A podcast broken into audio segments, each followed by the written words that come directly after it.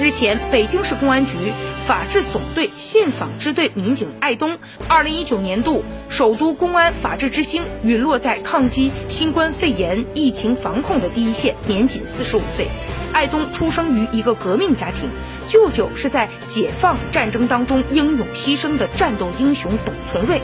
家庭的熏陶，自身的努力，让艾东很快成长成为单位的骨干和先锋。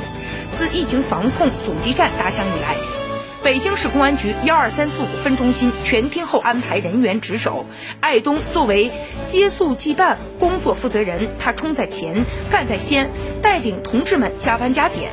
在他发病的那天上午，值班门值给他打电话，请示一件电话派单如何处理。